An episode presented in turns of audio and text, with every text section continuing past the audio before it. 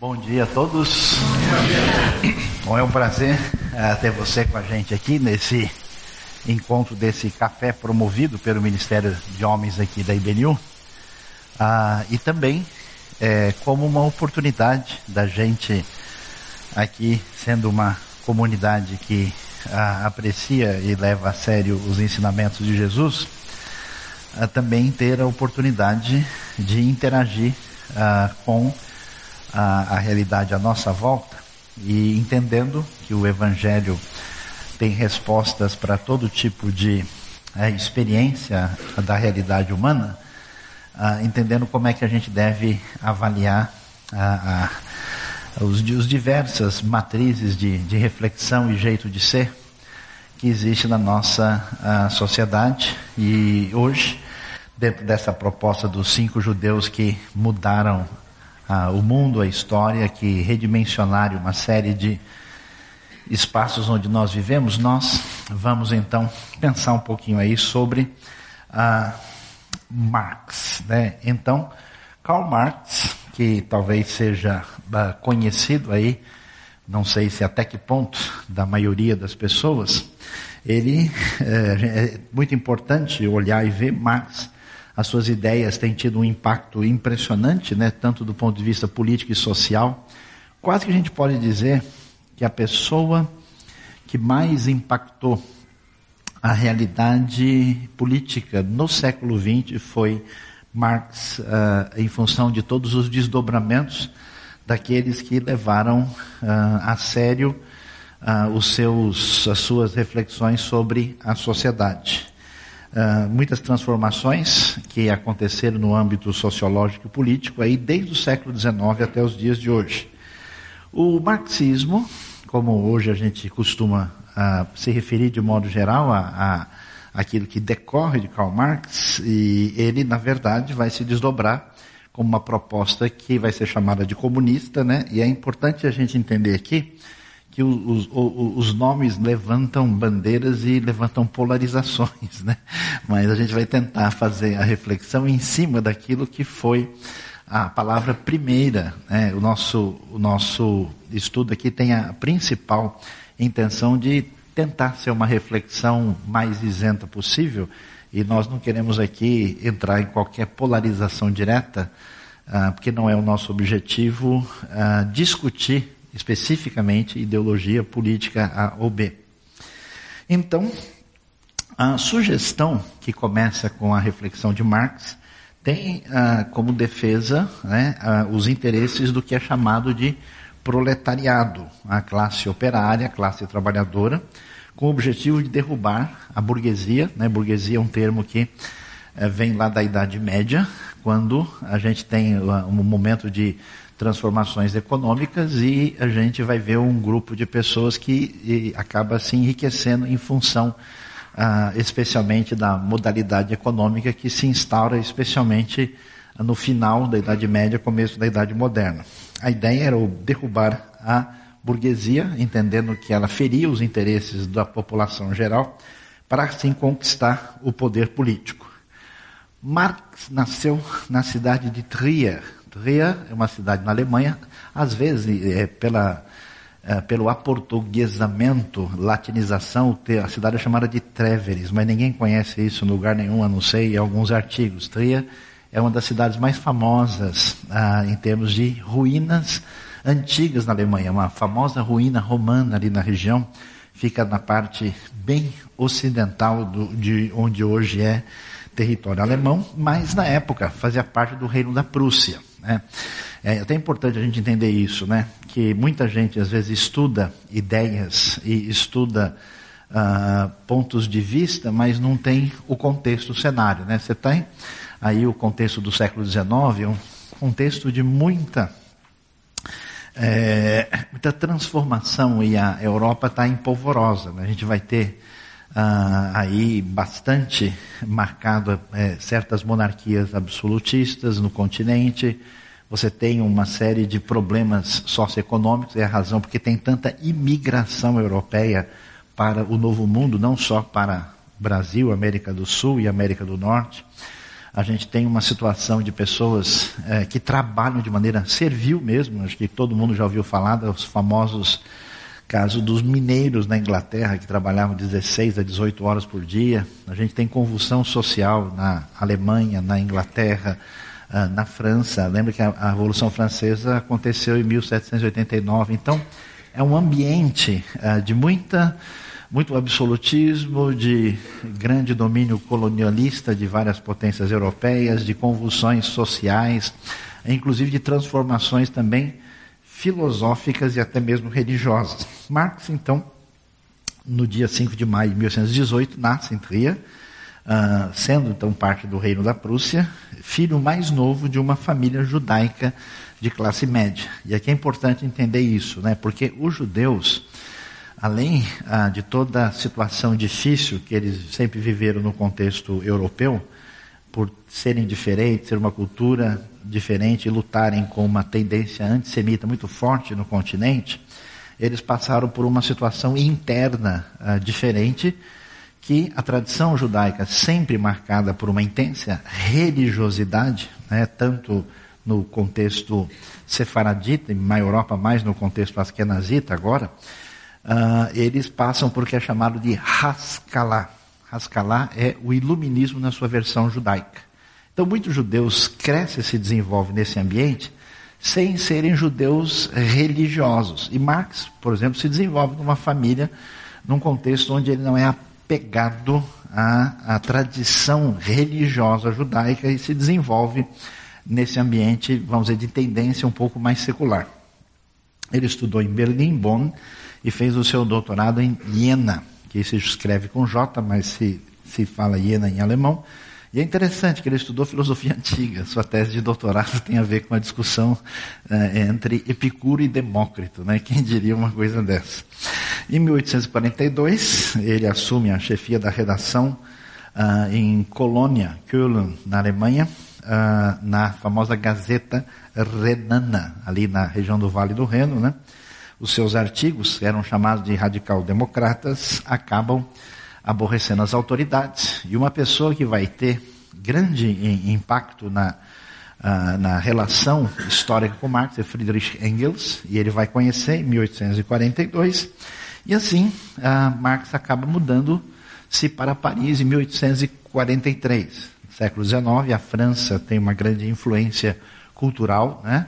é, fortíssima na Europa, é, uma influência uh, filosófica. Toda a elite cultural brasileira vai ter a França como referência. Até hoje o francês é uma das línguas mais uh, que mais influenciou o português erudito. Né? Então ele vai ficar em Paris e vai publicar em 1844 o primeiro volume do que é chamado Anuários Franco-Alemães, que vai ser o órgão maior dos chamados hegelianos da esquerda. Ah, em 1844, ele vai realmente conhecer o Engels. Ele tinha tido um primeiro contato só. Agora começa, né? E ele inicia uma amizade próxima com aquele que vai ser o coautor do seu panfleto que ficou marcado na história chamado de Manifesto Comunista. E em 1845, em função da sua maneira já de ler e a sociedade se pronunciar sobre ele, ele é expulso da França, vai para a Bélgica, fica em Bruxelas, e ele vai participar da organização ah, de diversos eh, eh, grupos que se alinham para ah, tentar lidar com a questão ah, dos operários, dos exilados, das pessoas que ah, estavam num contexto de opressão social. Em 1848, no dia 24 de fevereiro, Marx e Engels vão publicar o famoso Manifesto Comunista, que é esse panfleto que é multiplicado, que é o primeiro esboço da teoria, que depois vai ser ah, chamada de teoria marxista. Marx originalmente não quer dar esse nome. Em 67, ele publica o primeiro volume da sua famosa obra, que é uma análise sociológica econômica, que é o Das Kapital, né, o Capital, e, finalmente, Marx, uh, apenas cerca de 15 anos depois, ele vai morrer em 1883, já na Inglaterra, em Londres, onde ele vai ter grande parte da sua história. É interessante a gente ver isso, né? Marx, por exemplo, achava que o primeiro lugar onde as suas ideias iriam dar certo, iam prosperar, eh, ia ser na Inglaterra, porque ele estava exatamente trabalhando em função do contexto europeu e na Inglaterra isso podia ser facilmente percebido. E ele disse que o último lugar onde as suas ideias iriam se encaixar seria na China. Então, talvez ele fosse um bom sociólogo, mas como profeta ele precisava se preparar um pouco mais. Ah, Para entender o pensamento de Marx, a gente precisa entender o cenário das ideias. Aliás, todo mundo aqui que quer né, uh, compreender um pouquinho mais da realidade, a gente sempre precisa entender o que está acontecendo para entender por que, que as ideias surgem e surgem naquele contexto. Havia o famoso conde de Saint-Simon, um estudioso, um sociólogo francês, Marx vai ser influenciado por uma, um socialismo já presente no pensamento de Saint-Simon. Uh, ele leu bastante os economistas ingleses, principalmente Adam Smith e Ricardo. Né? E a partir de uma análise econômica e social, foi influenciado diretamente por um pensamento que estava surgindo na Europa, porque vamos, vamos lembrar, né? você tem a Idade Média, onde toda preocupação, ah, mesmo no final da Idade Média, ela é metafísica. O objetivo é que o ser humano viva a sua vida em função de uma realidade superior para a qual ele está se dirigindo. Por isso você vai entender como é que você tem umas catedrais que você tem na Europa. Imagina o que a pessoa gastar a vida toda para fazer aquilo. Que tipo de mentalidade tem que estar na pessoa? Toda essa mentalidade religiosa, teocêntrica e metafísica. Quando você chega na idade moderna, depois do pensamento de Descartes, a preocupação toda se volta para o conhecimento humano. Então a discussão aqui não é a realidade superior, a realidade espiritual, é como é que a razão nos permite ter acesso ao mundo, à realidade.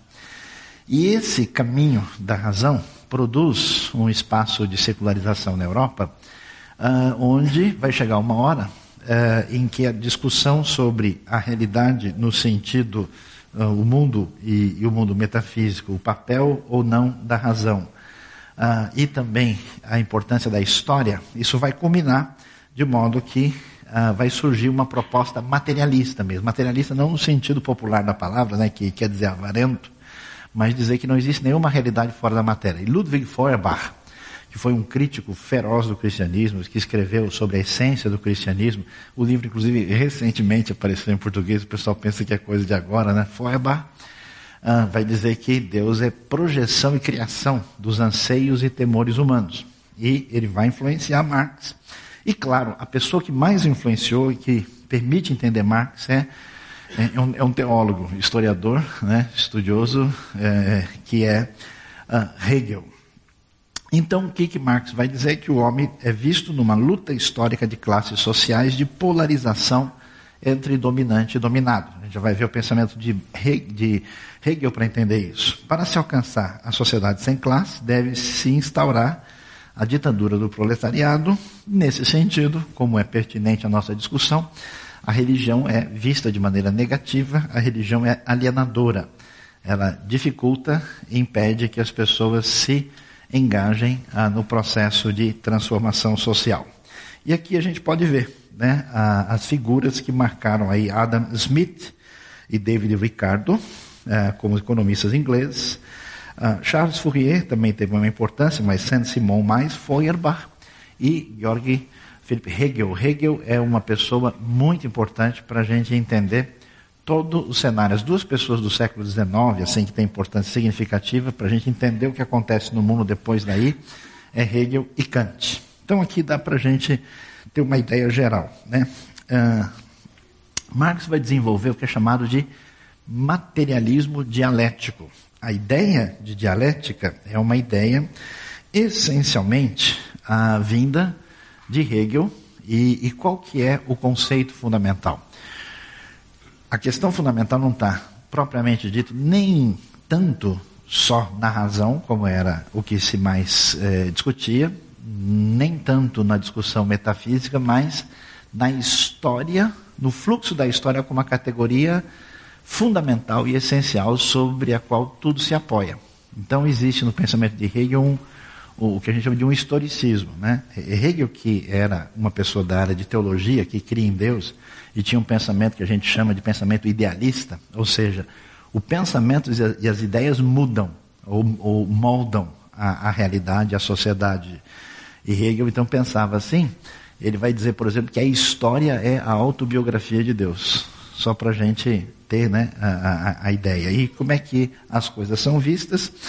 Ah, Hegel então vai ser essa referência fundamental, onde ele vai ah, sugerir que acontece o seguinte: sempre você tem no fluxo da história, e a história como categoria predominante, ela, ela tem sentido, ela é de certa forma uma realidade homogênea e em movimento.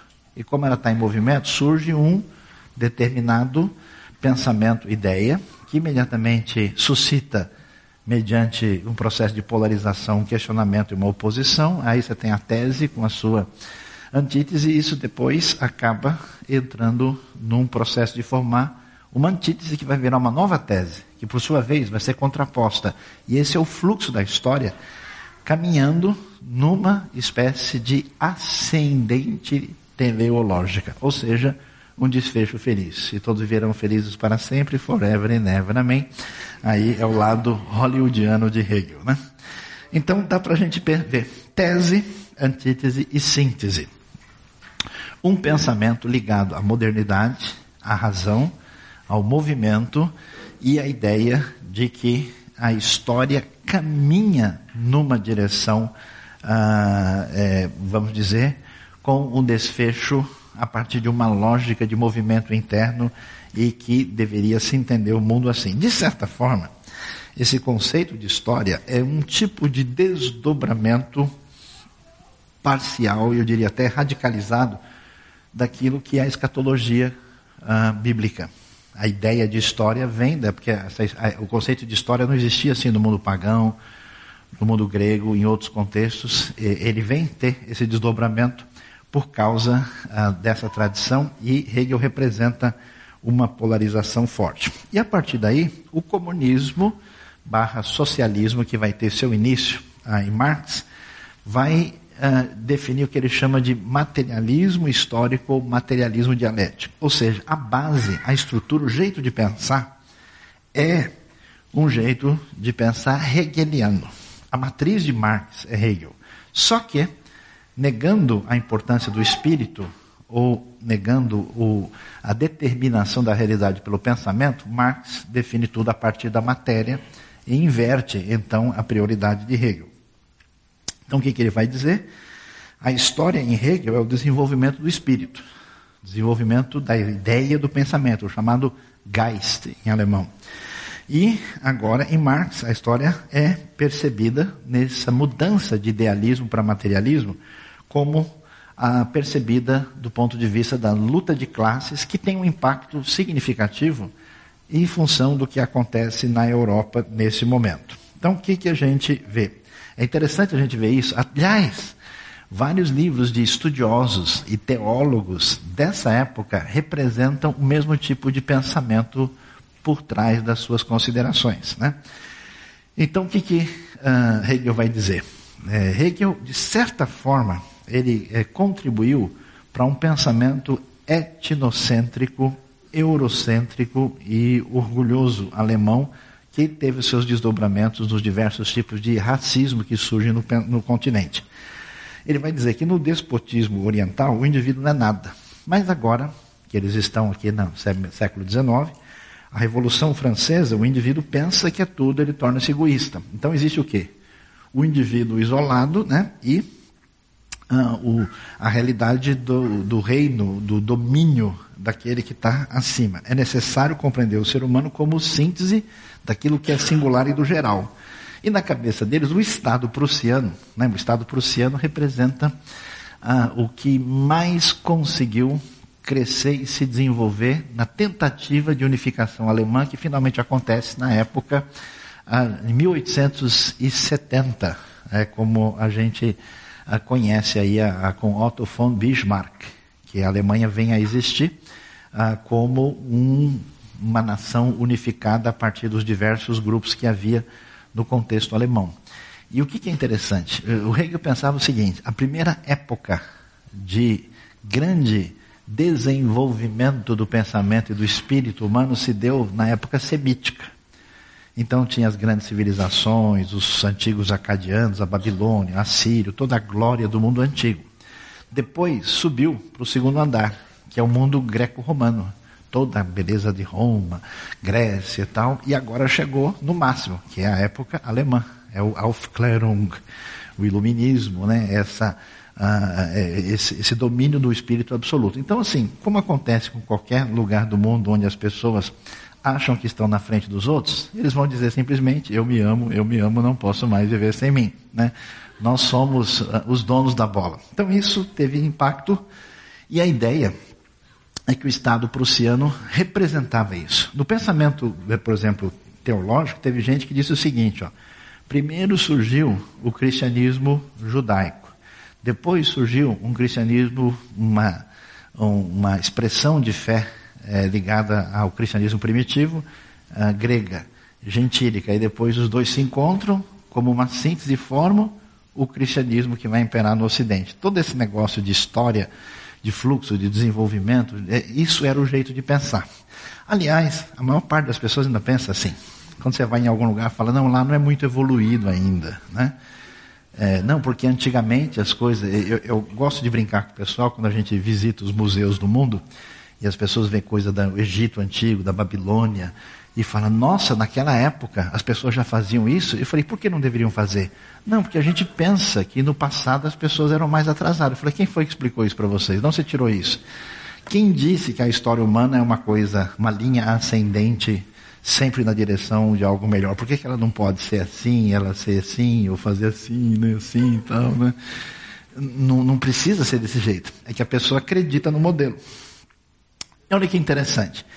Uh, um uh, estudioso aí do Boston College, James Heinemann, fez essa seguinte comparação. Aqui está em inglês, né? Então você tem a ideia uh, de Hegel da existência individual, aqui o lugar do Estado e as bases era a justiça, o bem, a verdade, a religião, as ideias.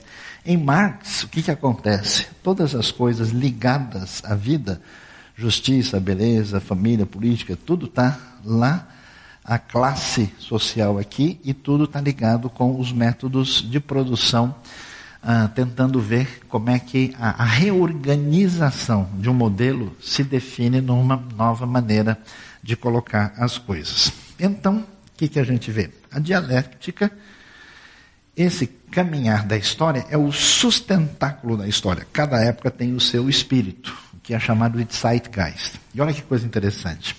Quando você chega numa nova sociedade, onde esse tipo de pensamento já não existe mais, o que, que acontece? É, é difícil né, o pessoal uh, integrar esse jeito de pensar com a nova realidade, porque o ambiente mudou. Por exemplo, uh, as pessoas mais movidas por paixões de índole marxista, ele se comportava de uma maneira há 50 anos atrás. Só que o mundo de hoje, ele não é mais historicista, já não é o mundo da razão. Então, aquele jeito de ser não consegue ter mais impacto.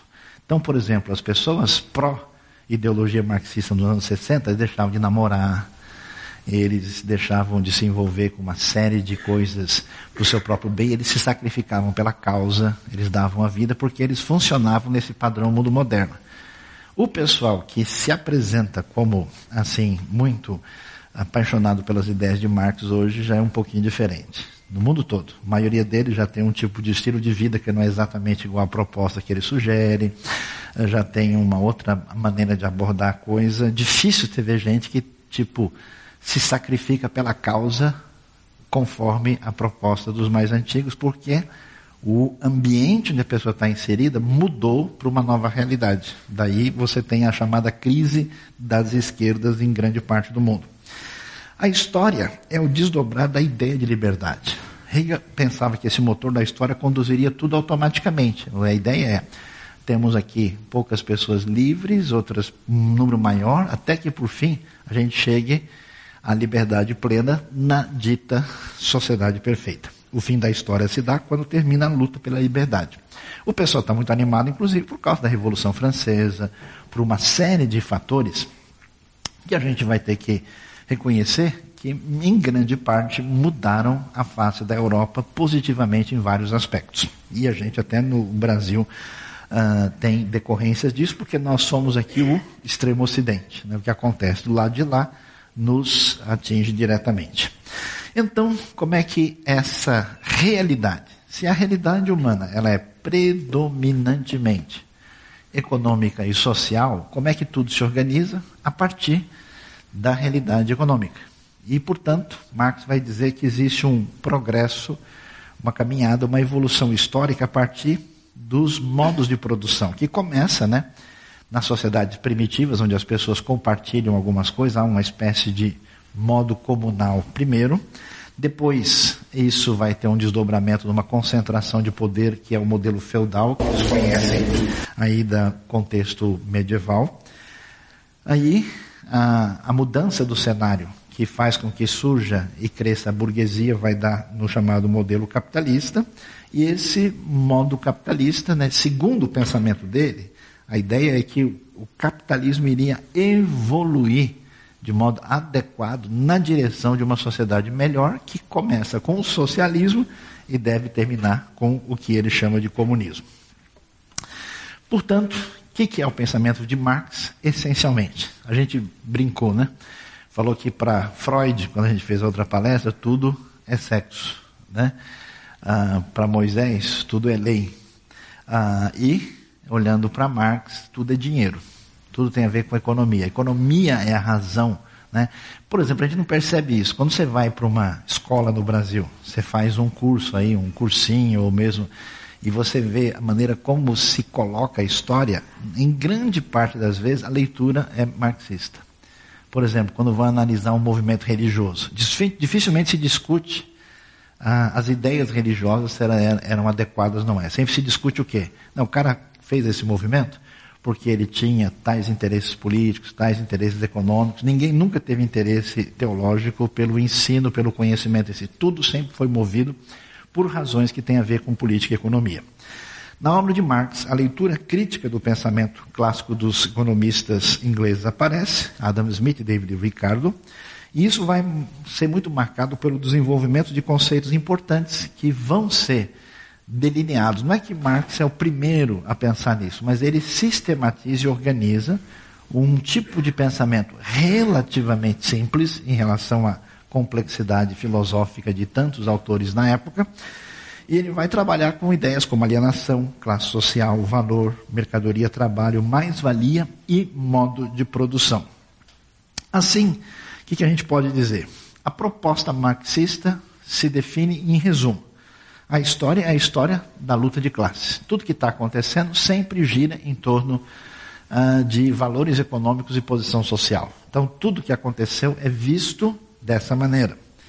Ah, por exemplo, muitos marxistas gostavam de ler o Novo Testamento, que eles entendiam o Novo Testamento como um movimento de gente pobre, camponeses, motivados por um líder revolucionário chamado Jesus, contra a opressão romana e da classe religiosa da época, e eles é, fizeram várias coisas metodologicamente interessantes que eles tentavam estudar, mas sem levar em nenhuma consideração outros aspectos do Novo Testamento. A política tem como foco a economia concentrada, ou seja, tem muita gente em más condições e pouca gente com muito recurso. Como é que a gente lê isso? Esse é o foco ah, por onde tudo se passa. O Estado é essencialmente repressor e o Estado é um problema, porque ele existe para defender o interesse dos opressores. Então, assim, a ideia, né? mesmo que já tenham surgido teorias interessantes, desde uh, John Locke, né, desde os uh, primeiros uh, Jean-Jacques Rousseau, estudiosos tentando definir o papel do Estado e a sua relação com as ideias históricas da Europa e com a sociedade, tentando sair dessa posição tão, vamos dizer, de monarquia absolutista, a ideia é que qualquer organização do Estado vai passar vai ser sustentada pelos poderosos que acabam, entre aspas, meio que comprando o Estado e tudo que o Estado faz é para defender o status quo do benefício deles. Por isso, não tem o que fazer. A necessidade é de uma revolução.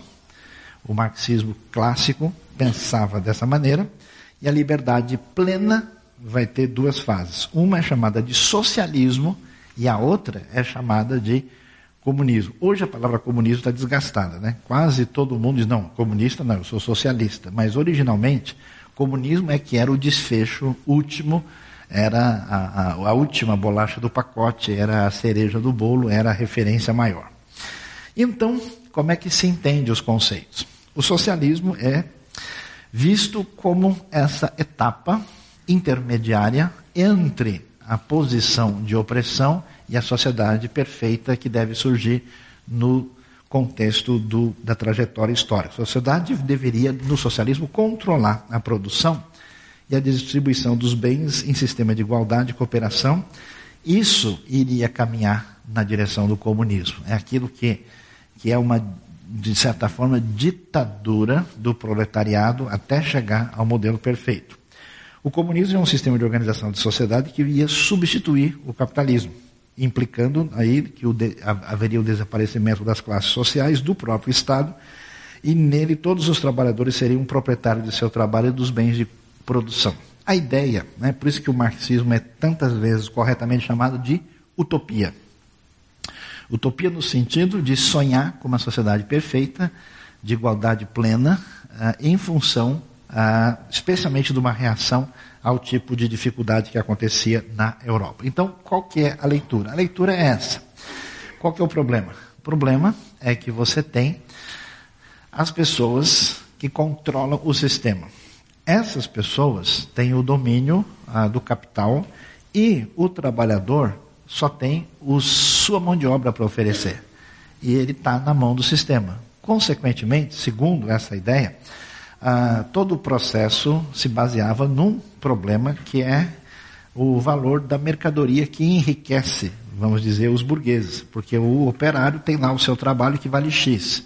A mercadoria ela sai né, do seu ponto de produção com valor X. Esse valor agregado, que é, né, que todo mundo conhece muito bem, uh, usado no contexto da economia e que tem todo esse valor acima, esse é, é, é o conceito de mais-valia, desse valor completo do produto, que vai beneficiar, segundo a leitura marxista, particularmente e especialmente aquele que, que é o patrão, que é o chefe, que é o dominador contra o proletariado. Assim, Marx se propõe a fazer uma crítica do capitalismo. E, mais uma vez, é importante sinalizar um aspecto aqui para a nossa reflexão. É muito claro que o marxismo tem vários problemas e dificuldades que a gente vai sinalizar e que a história tem mostrado. Por outro lado, ah, alguém já disse com razão que eh, Marx conseguiu descrever bem muita coisa, mas devia ter parado por aí mesmo. Descreveu bem, ponto final. A questão é que a solução não saiu tão adequada como a história veio mostrar. Por outro lado, isso não quer dizer que o que acontecia na Europa ou que as propostas capitalistas, capitalistas radicais, elas não venham nos acumular com problemas. Então vamos fugir do marxismo para não entrar em nenhuma polarização desnecessária para que a gente não, não, não, não raciocine de maneira imperfeita. Ele vai dizer que é o domínio do trabalho acumulado sobre o trabalho vivo que transforma a acumulação em capital. Claro, a pessoa tem lá o, o trabalho propriamente dito, né? e você tem o trabalho ah, vamos, é, que acumulado em cima disso, e que aquele negócio, o produto, quando saiu, a manga colhida no interior do país, que valia um real, vai ser exportada para uma classe rica, valendo 50 reais, né? Onde ficaram os 49? Certamente não uh, muito divididos com quem produziu ou colheu ou plantou a manga. O benefício de uns é necessariamente prejuízo para outros. Os governos se posicionam a favor da hegemonia da classe dominante em detrimento dos operários. Assim, Marx vai descrever ah, o capitalismo a partir de uma criação de instrumentos de servilização do homem pelo homem. A formação de uma economia burguesa que tem na propriedade da mercadoria a forma de instauração da diferença social são os temas fundamentais, a maneira como os bens se acumulam. O modo de produção, que ele vai chamar de burguês, é um modelo histórico que se segue a uma lógica de exploração, que revoluciona naturalmente a vida humana, mas que perpetua a desigualdade e a diferença. Quanto mais aumenta o capital, mais se estende a divisão do trabalho e emprego da máquina, mais a concorrência entre os operários cresce e menor é o salário. Claro que grande parte disso descreve a própria experiência que ele tinha diante desse cenário. Enquanto uma classe detém os meios de produção, outra classe dispõe apenas da sua capacidade de trabalho. E a garantia do capital reside exatamente na manutenção desse tipo de relação social. Basicamente, ele dizia o seguinte: que a industrialização, que uh, o mercantilismo, que a burguesia enriquecida uh, pelos novos modelos operacionais de trabalho estavam reproduzindo até certo ponto uma sociedade escravagista, onde a pessoa de baixo só trabalhava no máximo para sobreviver e as pessoas que estavam na posição de poder mantinham o poder. A revolução do proletariado, portanto, é instrumento teórico e prático para a fixação da igualdade no meio social. Para alcançar êxito, devem contar com o número de pessoas, a organização delas e o conhecimento da realidade social e econômica, que é um processo né, que acontece em toda proposta marxista é de passar a leitura da realidade a partir desse pensamento, uh, crescer o número de pessoas envolvidas no projeto, organizá-las para chegar na revolução, que tem que objetivo chegar finalmente no último instância na sociedade perfeita. O comunismo vai ser a doutrina que demonstra, ele vai chamar pela análise científica, eu coloquei as aspas aqui, porque em que medida ela é científica, é bastante discutível, e dialética da realidade social, que as contradições históricas do capitalismo levariam necessariamente à sua superação por um regime igualitário e democrático, que seria a sua antítese. Essa é a ideia, o propósito e o sonho. Consequentemente, a proposta de Marx é muito nítida. É muito interessante porque grande parte da história da filosofia especialmente até essa época, é uma história da filosofia muito teórica, muito metafísica, muito discutindo as ideias. Marx vai fazer uma coisa diferente. Ele vai partir um, para uma análise socioeconômica filosófica que leva a uma dimensão do fazer. A gente brinca, né? Brinca falando sério, que tanto no marxismo como nas ideologias decorrentes, não existe muito ortodoxia, existe ortopraxia.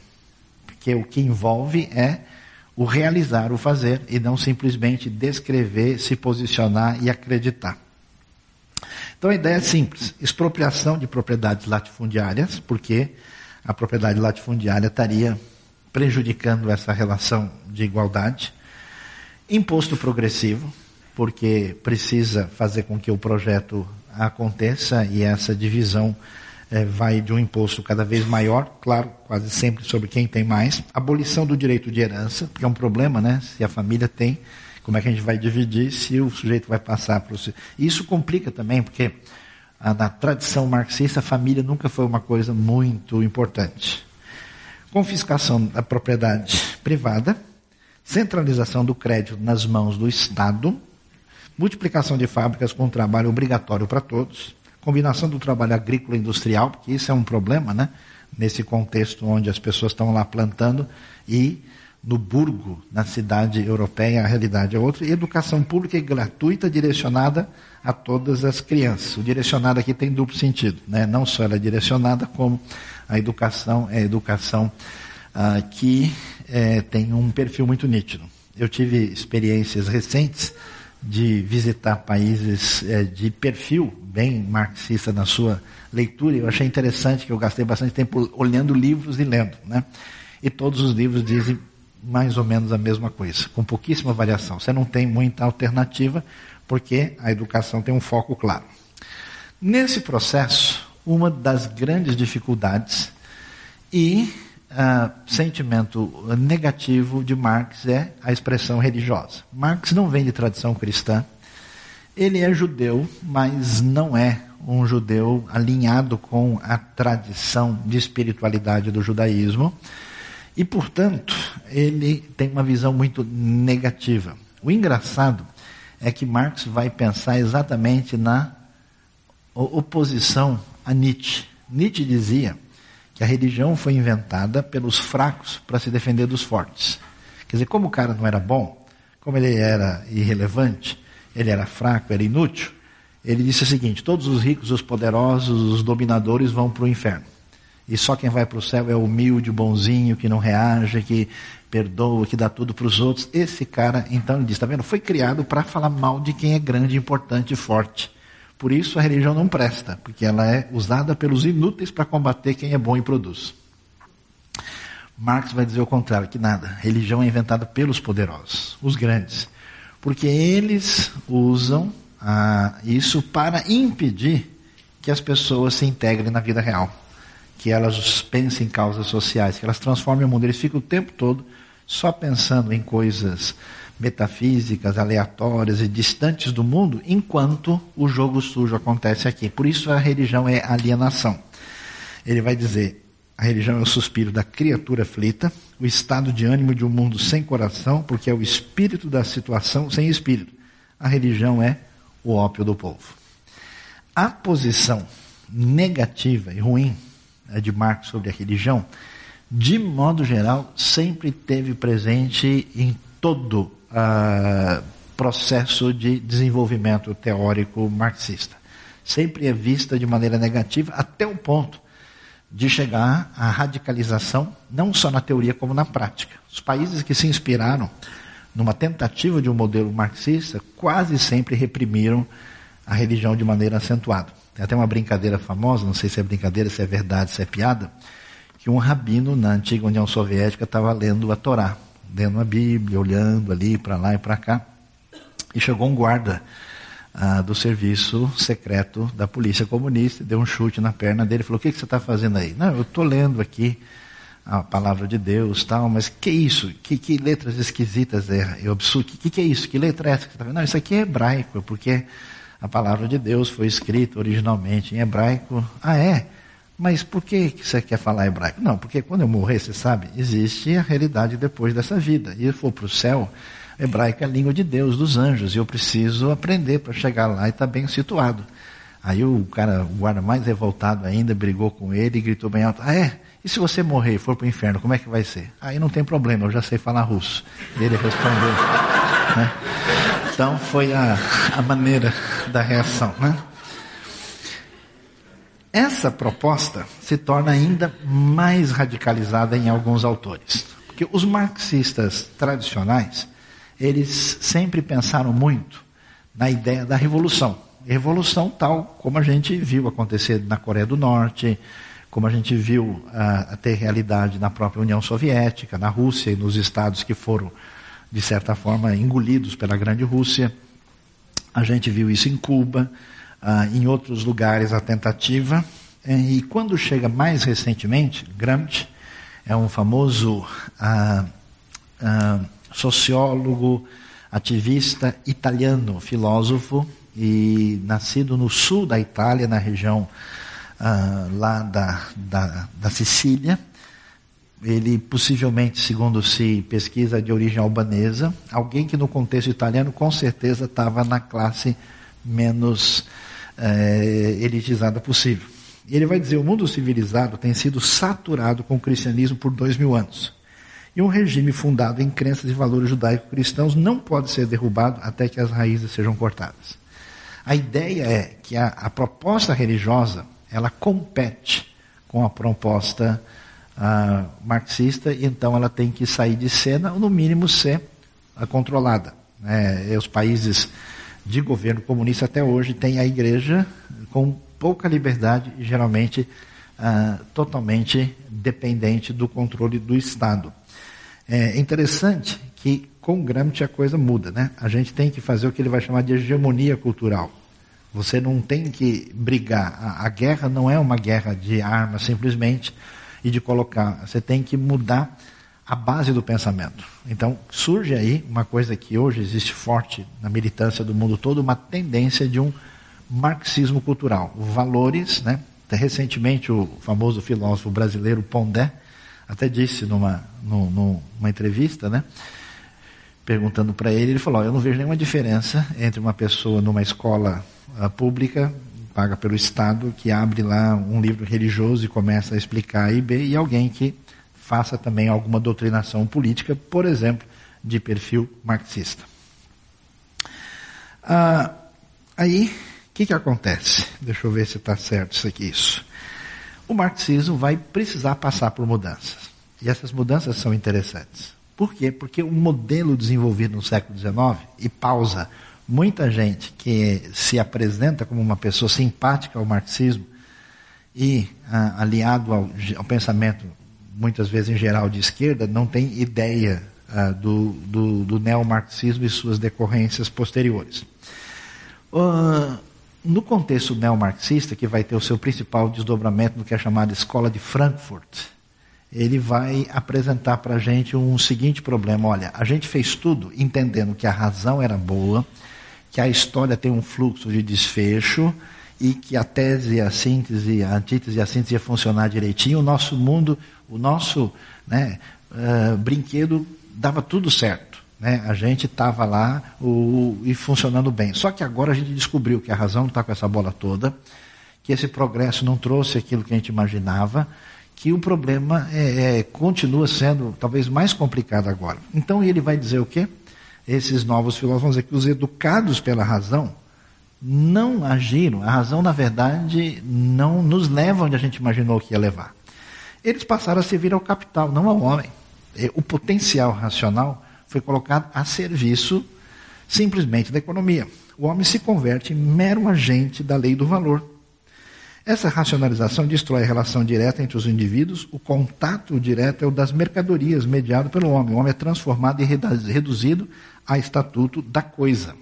Aí surge esse novo momento que é a escola de Frankfurt, que é interessante, porque ela não só ela eh, representa uma repaginação do marxismo antigo, como representa uma crítica ao novo estilo de capitalismo que a gente passa a ter depois do progresso tecnológico e do sucesso da chamada Revolução Industrial e agora a Revolução, diria, dos meios de comunicação.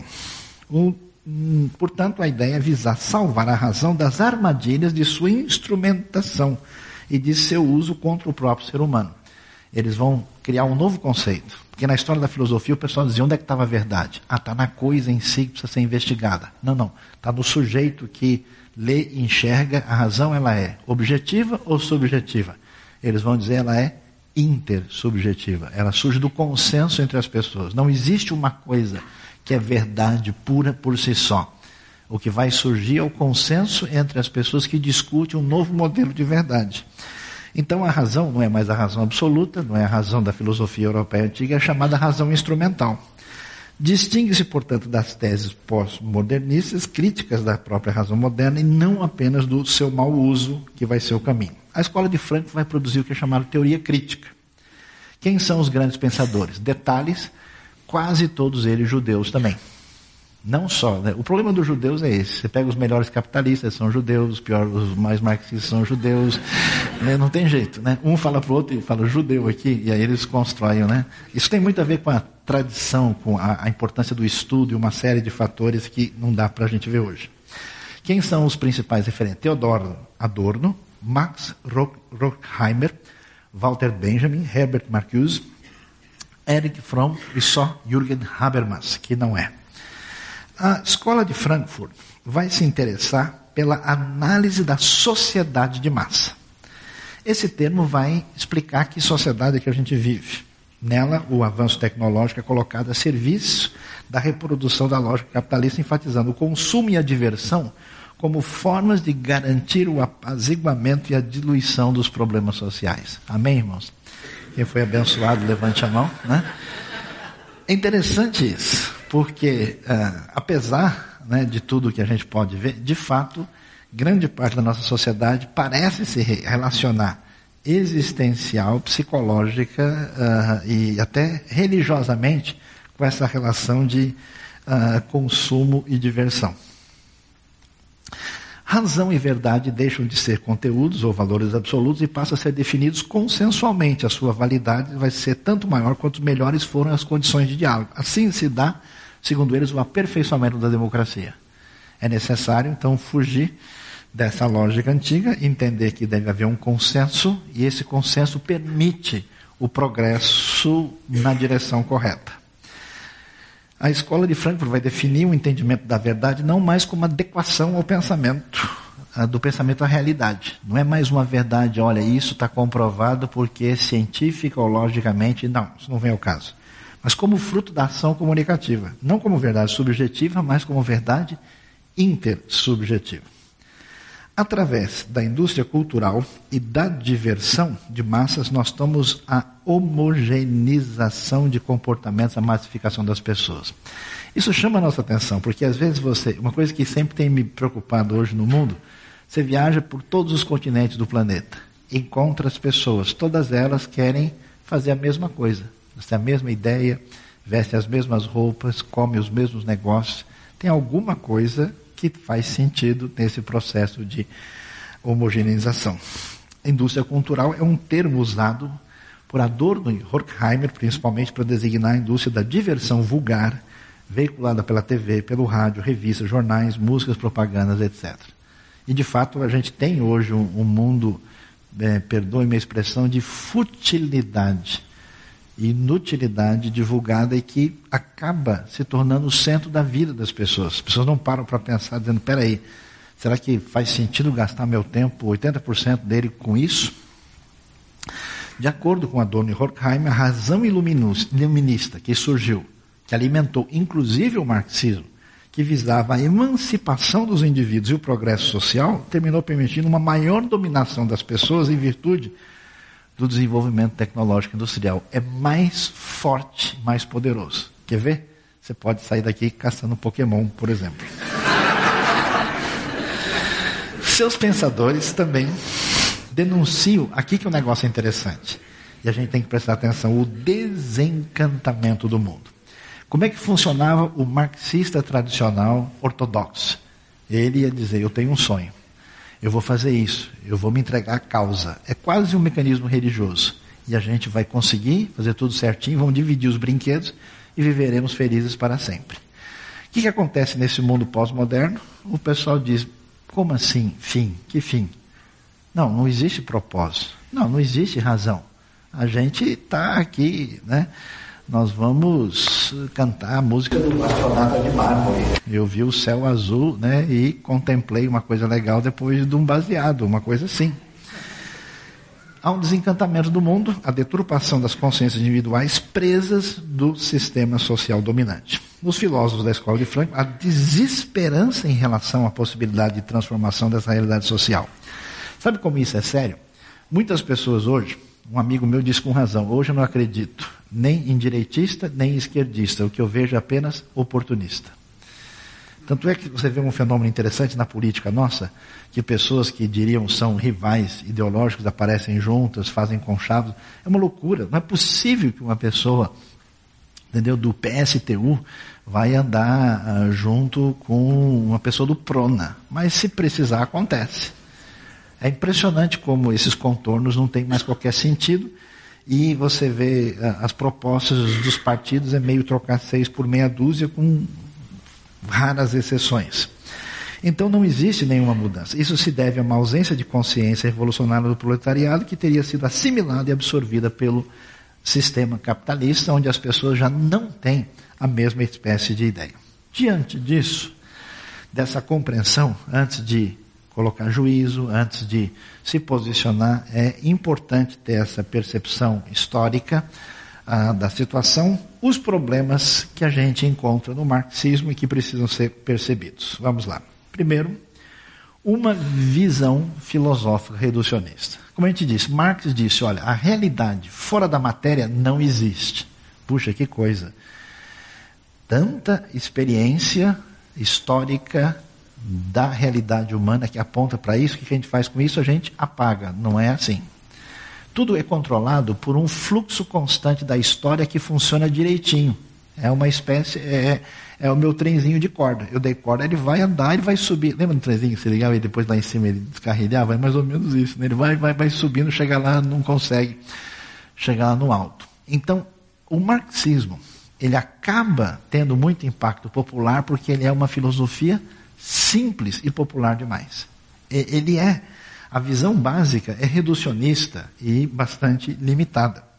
Não é uma, Marx não tem uma perspectiva ampla sobre a realidade. Ele se fecha num aspecto e se desenvolve como quase que teoria sociológica e econômica.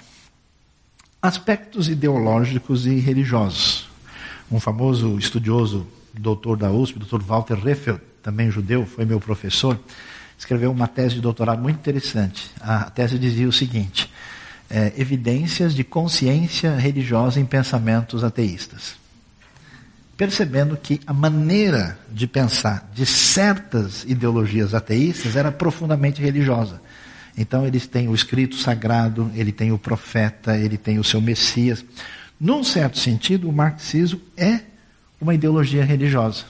Por isso que ele tem tanto apelo. Por isso que a pessoa, quando se entrega, se entrega do jeito de uma pessoa muito religiosa. O argumento não serve mais, a pessoa tem aquela espécie de paixão, como acontece com a crença religiosa em muitos casos. De certa forma, o marxismo agora mudando a planilha aqui, indo para o outro lado, visto do ponto de vista teológico, é um tipo de heresia. É uma espécie de heresia religiosa, uma espécie de teologia secular radical, que propõe sociedade perfeita, que propõe uma espécie de milênio sem Messias que propõe uma, um sonho utópico dos profetas do Israel antigo, realizado pelo fluxo da história com a participação dos revolucionários que vão construir isso. Então, ah, isso, claro, um pensamento com esse tipo de limitação terá dificuldades. Ao mesmo tempo que o marxismo tem esse perfil ideológico forte, a sua postura de repressão religiosa e repressão de ver o fenômeno religioso de maneira tão limitada e a sua repressão histórica é algo bastante complicado. Como é que você vai conviver? Né? Eu achei interessante, recentemente a Europa resolveu fechar uma constituição e quiseram colocar numa constituição da União Europeia tirar qualquer traço de expressão de religião. Não queriam colocar nada sobre Deus. Quem protestou? Os países da Europa Oriental que tiveram anos de comunismo bateram o pé falando de jeito nenhum, nós não aceitamos isso, porque eles sofreram tanto nessa realidade, né, que eles ah, reagiram negativamente. O proletariado abstrato. Como é que você vai ter uma ditadura de uma quantidade gigante de pessoas? Isso é impossível. O problema do marxismo, nesse sentido, é, é que é uma ideologia abstrata e acaba não sendo prática. É impossível que haja uma ideologia do proletariado, porque esse proletariado não vai poder dirigir. Alguém ou alguém vai ter que dizer algo em nome desse proletariado.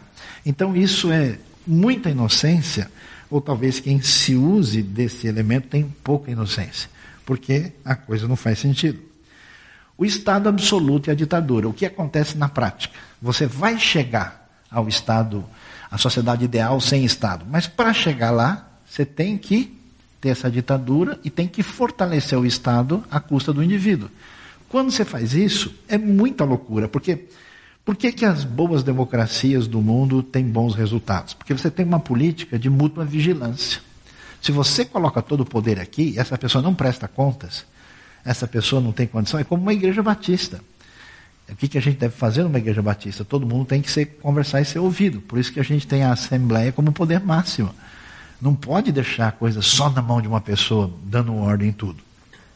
Quando existe o Estado absoluto, o caminho é a ditadura. E por isso que nenhum regime marxista conseguiu fugir disso e trazer um modelo uh, fora desse quadrado. O indivíduo desaparece no sistema. Visitando países onde essa ideologia foi a coisa que mais me atingiu, assim que me deixou profundamente preocupado com aquelas pessoas, foi a total falta de iniciativa pessoal de fazer alguma coisa. Porque o sujeito a vida toda entendeu, olha, eu sou apenas um dentro da realidade maior que é o Estado e a causa. As pessoas desaparecem, o indivíduo desaparece no sistema, existe uma causa abstrata que toma o lugar verdadeiro das pessoas. Na fé cristã, Deus não chama a gente para amar o planeta nem as pessoas, mas amar o próximo, o indivíduo. É diferente. O fim da liberdade pela causa. Quase todo movimento para chegar ao alvo maior acaba cerceando a liberdade de quem pensa de maneira diferente. Isso é muito complicado, porque a causa é tão superior que o indivíduo, que é a finalidade última da causa de ser beneficiado, acaba sendo prejudicado de início. A contradição econômica. Teoricamente, o marxismo diz: olha, precisamos fazer a economia melhor. Esse negócio da economia concentrada na mão das pessoas que são os burgueses não dá certo. Então nós temos que dividir isso para fazer com que a sociedade realmente caminhe para uma economia melhor.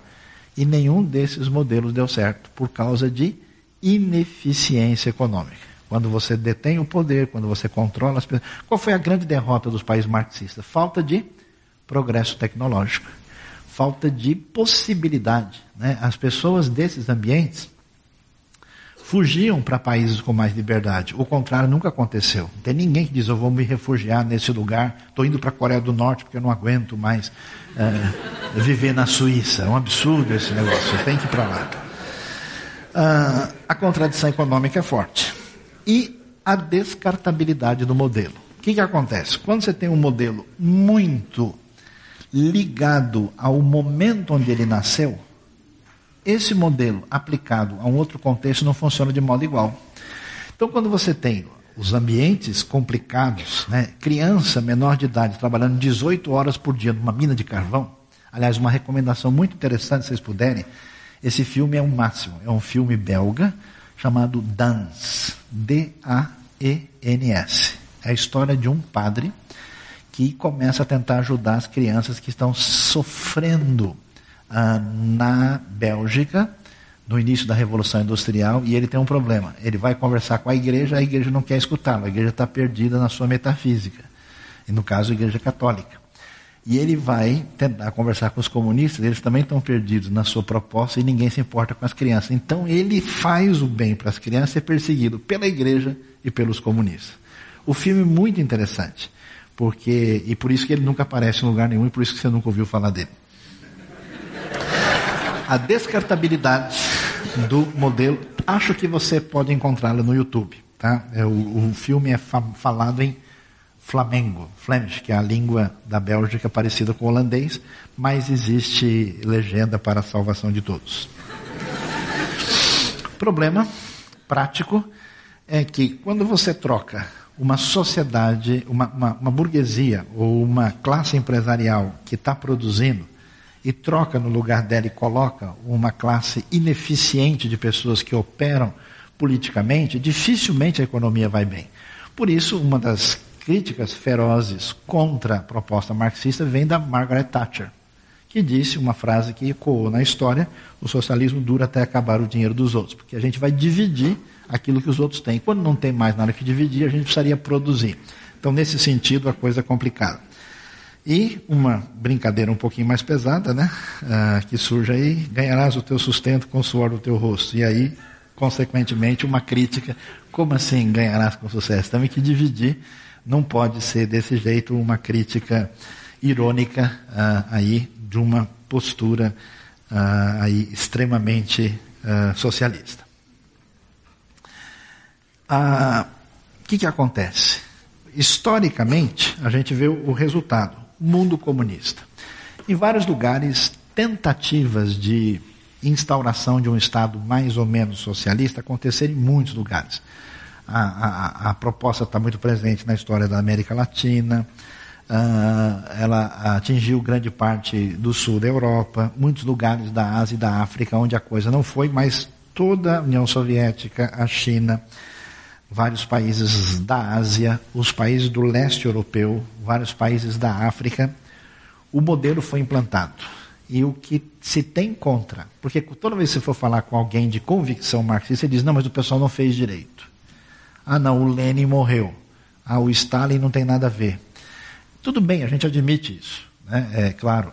Ah, mas, da mesma maneira como a fé cristã particularmente o catolicismo, precisa dar explicações da Santa Inquisição, de uma série de coisas que foram feitas debaixo da sua orientação, também esse pessoal tem que nos dizer como é que a gente lida com essa questão. Na história das repressões de ordem comunista, nós temos aí mais de 100 milhões de mortos. Tem algum problema. Pol Pot, né? Stalin, a Mao Tse Tung, tem uma série de pessoas que, tudo bem, não vamos dizer que foi Claro, Marx nunca disse, saiam matando todo mundo ah, da maneira que eles fizeram, mas o fato de você permitir o poder centralizado, tudo na mão de um sujeito que se torna um ditador tirânico, essas coisas necessariamente vão acontecer. Por isso, precisamos de democracia e de diluição de poder. Ah, aí vem o pessoal, não, mas não é assim. Claro que o socialismo dá certo. Por exemplo, em Israel. E claro, em Israel quase qualquer coisa dá certo. Porque o pessoal faz o negócio direito. O kibbutz funcionou em Israel? Funcionou. É um modelo socialista? É.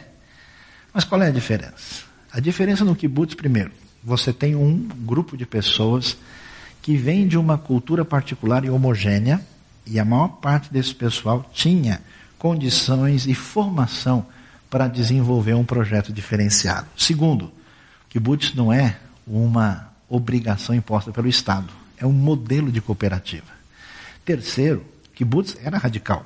Muitos kibbutz, por exemplo, as pessoas dividiam até a família. Por exemplo, as crianças ficavam todas juntas, ah, havia realmente aquele negócio de todo mundo ganhar exatamente o diretor do kibbutz e o sujeito que colhe laranja, a pessoa que faz o trabalho no computador, o indivíduo que tira leite, tudo igual. Só que a diferença no kibbutz você entra e sai quando você quer. E é um modelo que se parece mais com uma cooperativa.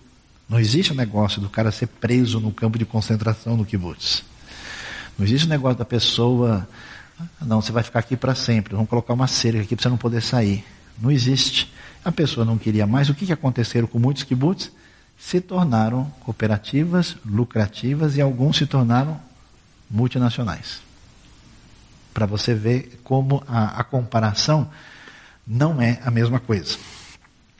Portanto, a, a gente precisa a, ver esse cenário e também ter lições do marxismo. Porque o surgimento e o impacto do marxismo tem muita coisa a nos ensinar. Primeiro, a visão prática da vida. Muita gente de igreja e muita gente da sociedade ah, ocidental é inútil. A pessoa não pensa em nada sério. Ele não se envolve em nenhum projeto de transformação. Ele passa a vida explicando as coisas e dando ideias. Ok. Se você não faz nada, alguém vai fazer. Então, uma coisa importante para aprender com a proposta marxista, que ela diz: ó, chega de conversa, vamos passar a uma ação efetiva. E isso eles fizeram e fizeram muito bem. Critique-se se a solução é, é, é, frágil, ela é, ela é incompleta, ela é, ela faz parte de um outro momento, faz. Ela foi colocada em ambientes onde trouxe desastre, sim, mas o pessoal enxergou que a vida não é só uma explicação metafísica. Segundo, é uma reflexão social. Né? A gente não faz isso, né? a gente às vezes analisa as coisas e não para para pensar nessa dinâmica sociológica que existe na relação entre os grupos e as pessoas. É uma necessidade que a gente tem, se, até mesmo a igreja que quer ser pertinente, fazer diferença na sociedade, nem entende. Recentemente eu vi uma pesquisa da MTV sobre os jovens, com, desse tamanho assim, dezenas e dezenas de páginas para ver exatamente que tipo de jovem está pensando e fazendo o que para eles terem programação adequada para essa gente. E às vezes as pessoas estão envolvidas no ministério do rei, eles não sabem de nada e nem querem saber. Os marxistas passaram a tentar entender a sociedade, bem ou mal, tentaram fazer. A opressão social. A Bíblia não é um livro capitalista. A Bíblia não é um livro de direita nem um livro de esquerda, nem um livro de, de qualquer tipo de polarização. Opressão social é um problema. Se não tiver lei regulando, a pessoa que está na posição superior vai beber o sangue de quem está embaixo. Por quê? Porque o ser humano é pecador. Então, lidar com essa questão é importante e precisa se achar um caminho mais adequado de isso funcionar. Nós vamos ver no finzinho aqui. Crítica do capitalismo. Tudo que existe nesse mundo precisa ser criticado. É necessário ter um amadurecimento, ninguém melhora sem crítica. As empresas sabem disso. Favor preencher aqui, ó. Fale mal do nosso hotel. Reclame do nosso atendimento. Diga onde estão os nossos pontos falhos. Se a gente não faz isso, entra numa proposta né, de, de autodefesa e dizer que a gente é lindo, maravilhoso, você não chega em lugar nenhum. A crítica do capitalismo é interessante observar e ver quais foram as questões que levantaram essa proposta. E a capacidade de mobilização. Eu fico impressionado com tantas pessoas mobilizadas no mundo para se envolver em projetos em revolução para fazer diferença. E hoje eu encontro gente, né, às vezes eh, do interior da África, como encontrei na Ucrânia. Falei, mas o que você veio fazer aqui? Não, a gente veio naquele tempo que havia toda uma proposta de fazer isso, isso. Eu estive em Havana recentemente e vi um bairro russo em Havana. Você vê gente mobilizada em vários lugares do mundo, porque o pessoal ah, tinha capacidade de mobilização. O Martin Luther King, que enfrentou uma sociedade com dificuldade de relacionamento racial sério nos Estados Unidos, não é exatamente uma pessoa que a gente vem associar com aquilo que as pessoas chamam de direita hoje. Ele vai dizer: o comunismo existe hoje porque o cristianismo não está sendo suficientemente cristão. Se a igreja tivesse mais impacto, fosse, fizesse mais diferença, talvez a gente não deixasse tantas coisas sérias na mão de outras pessoas que têm propostas, eu diria, bastante imperfeitas. Por incrível que pareça, apesar da sua proposta de materialismo dialético histórico, o marxismo também andou conversando com a fé. Olha que coisa interessante. Muitos marxistas disseram: não, proposta marxista é dos profetas da Bíblia hebraica. É, quer ver? O marxista é Amós. Né? É, marxista era Jeremias. Né? Eles já estavam lá tentando fazer a revolução do proletariado lá atrás. E vão mais longe. O maior comunista da história foi Jesus. Né? Era Jesus Guevara. Né? Ele que estava lá fazendo né? e tal. Essas associações são muito imperfeitas, sobrepostas, não correspondem à realidade. Ah, o que a gente tem até outra coisa, né? É que alguns pontos que usaram na ideologia a seu favor, ah, de certa forma copiaram do texto sem dizer ah, o que, que tinha o texto, o seu contexto e o seu valor. Né? E por incrível que pareça, mais recentemente surgem diversas teologias de perfil marxista, no sentido em que ela usa o marxismo como análise social da realidade e implementa um tipo de prática teológica bastante dependente do modelo marxista e, e curioso, né, para Marx que chega dizendo que a religião é a coisa mais sem noção que pode existir. O que, que a gente vai perceber? Na minha maneira de entender, a proposta marxista, em grande parte, uh, tirou muito do seu sonho da própria Escritura Sagrada. Mas a sua maneira de lidar não é uma maneira de lidar adequada, ela desconhece a espiritualidade humana, não entende o homem adequadamente, a sua antropologia é frágil, tem uma série de coisas. E quando a gente volta para a Bíblia, meus queridos, a Bíblia sim tem caminho para a gente. A Bíblia, desde o começo, desde a tradição mais antiga, ela valoriza o livro, educação, educação na escritura, educação que permite reflexão, que permite questionamento, que permite diversidade, que permite crescimento.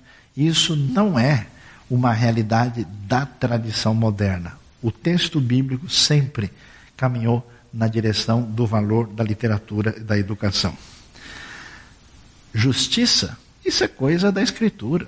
A Bíblia proíbe, na lei diz, você não pode chegar com uma pessoa ir lá porque ele está devendo para você, tirar tudo que ele tem e deixar sem nada. Você não pode tirar a sua capa e o seu manto. Existe limite.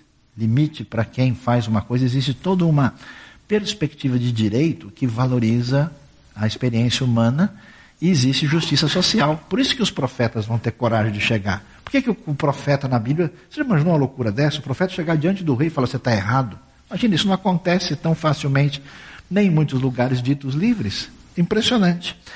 A primeira peça da língua hebraica encontrada, a inscrição de Herbet Keyafa, olha a preocupação dela. Não farás isso, mas adorarás o Senhor, faça justiça ao escravo, à viúva, faça justiça ao órfão, ao estrangeiro, defenda a criança, defenda o pobre, a viúva, restaure o pobre nas mãos do rei, proteja o pobre, o escravo e sustente o estrangeiro. Não precisamos de nenhuma ideologia para praticar aquilo que é proposta bíblica desde os tempos de outrora. a dignidade humana. O ser humano é protegido, é valioso e é tratado porque a vida humana tem valor sobre tudo, porque o homem é feito à imagem e semelhança de Deus. Democracia e liberdade. Como é que surge o povo de Israel? De mão estendida contra o faraó, contra a escravidão, contra a opressão.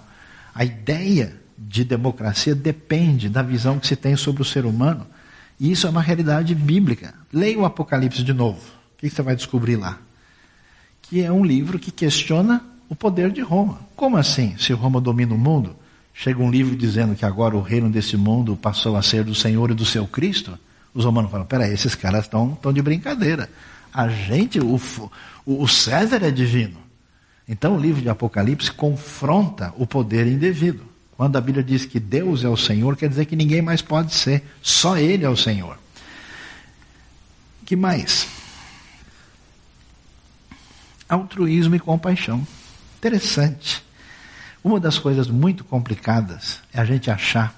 Eu, eu morei um tempo nos Estados Unidos. E uma coisa muito boa, uma experiência incrível que eu tive, eu tive uma reunião com vários líderes de igrejas. Ah, e sociedades e grupos religiosos com o governo. E o governo americano, naquela ocasião, dizia o seguinte: olha, a gente tenta ajudar as pessoas, mas ninguém, o governo jamais pode amar e fazer diferença na vida das pessoas. Quem tem que fazer isso são vocês. A ideia do governo solicitando as sociedades, os grupos religiosos, principalmente eh, cristãos, a, a minorarem o mal e o problema social dentro da sociedade. Há muita coisa na sociedade americana que é complicada, que não é ideal, mas nesse aspecto realmente eu achei muito importante e valioso. Cuidado dos desfavorecidos e necessitados aparece onde? Na lei, nos profetas e nos evangelhos. Ninguém inventou isso no século XVIII e XIX como uma grande novidade. Isso está lá. E é fundamentado onde? Na ordem do Estado? Na determinação do proletariado? Não. No altruísmo e na compaixão. O foco é família, uh, saúde em todos os aspectos e sociedade que surge dessa proposta completa que a gente tem no Evangelho. E fechando, vamos ver como é que era a comunidade cristã primitiva. É interessante isso, porque é exatamente aqui que alguém vai dizer, está vendo como o pessoal lá já fazia parte né, do, do, do clube dos operários lá, uh, do século XIX, né? Pedro respondeu: Mudem de vida, volte-se para Deus, sejam batizados cada um de vocês no nome de Jesus Cristo, para que seus pecados sejam perdoados. Receba o dom do Espírito Santo, a promessa para vocês seus filhos, para todos que estão longe, na verdade, aqueles a quem o Senhor chamar. Ele aprofundou o assunto, insistindo com eles cada vez mais: saiam enquanto podem. Saiam dessa cultura doente e vazia. Naquele dia, cerca de 3 mil pessoas foram convencidas por aquela palavra, batizadas e arroladas. Eles passaram a seguir o ensino dos apóstolos, a vida em comunidade a refeição comunitária e a prática da a oração. Todos ficaram perplexos com os sinais e maravilhas realizados pelos apóstolos. Os crentes viviam numa harmonia maravilhosa e tinham tudo em comum. Vendiam o que possuíam e deixavam os recursos à disposição para atender a necessidade de quem precisasse. Eles seguiam uma disciplina diária de cultos no templo, seguiram de refeições nas casas. Cada refeição era uma celebração vibrante e alegre, com muito louvor a Deus. O povo da cidade apreciava o que via todos os dias, o número deles aumentava e Deus acrescentava os que iam sendo salvos. Qual que é a grande diferença? No Novo Testamento, nunca essa proposta foi sugerida de cima para baixo. Nunca houve uma espécie de modelo que a liderança da igreja diz: a partir de agora todo mundo entrega aqui o seu terreno. A grande diferença é que o egoísmo humano, a maldade, o pecado só pode ser mudado pela graça bendita de Deus. E isso é tão extraordinário que o texto quer dizer que quando o Espírito de Deus agiu com poder, o amor pelos outros foi tão grande que tudo isso surgiu na espontaneidade total. Isso é tão interessante porque, na verdade, quando a fé agiu no coração de tantos cristãos na história, eles fizeram muito mais. Houve cristão que se vendeu como escravo para poder ir para o lugar onde não podia para poder testemunhar do Evangelho. Isso é muito mais do que ter meia dúzia de mercadoria em comum. É o poder da graça, do amor incondicional do Evangelho de Cristo. Então a proposta não é a mesma coisa. Portanto, a gente termina dizendo o seguinte: é interessante, é valioso e importante conhecer Marx, o marxismo e a trajetória histórica. Mas, diante de tudo que a gente vê, o Estado não pode ser absoluto. Viva a democracia.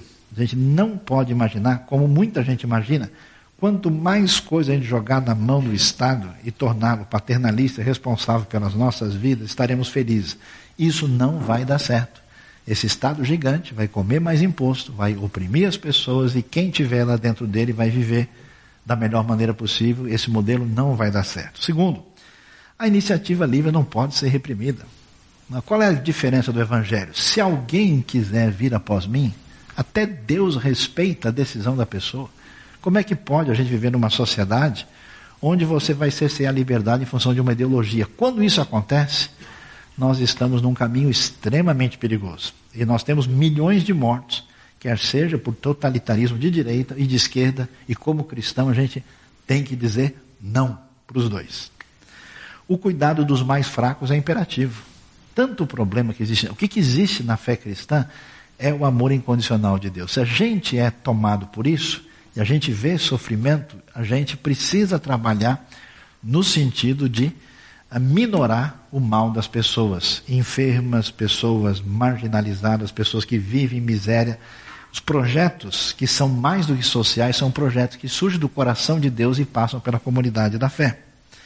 A lei deve conter a injustiça e a opressão. Claro, o que precisa ver não é proteger o rico e o pobre. Essa, essa luta entre empresário e, e assalariado é loucura, porque ela coloca um como demônio como o inimigo do outro. Na verdade, um é parceiro do outro na construção da sociedade. Em países onde a democracia e a justiça conseguiu caminhar melhor, você tem empresários bem-sucedidos e pessoas bem pagas. E pessoas com salários melhores. Você não vê isso ter acontecido no ambiente onde o marxismo se apresentou como alternativa única. A lei deve conter a injustiça e a opressão, quer seja de um lado ou de outro. O bem social do cidadão deve ser uh, incentivado.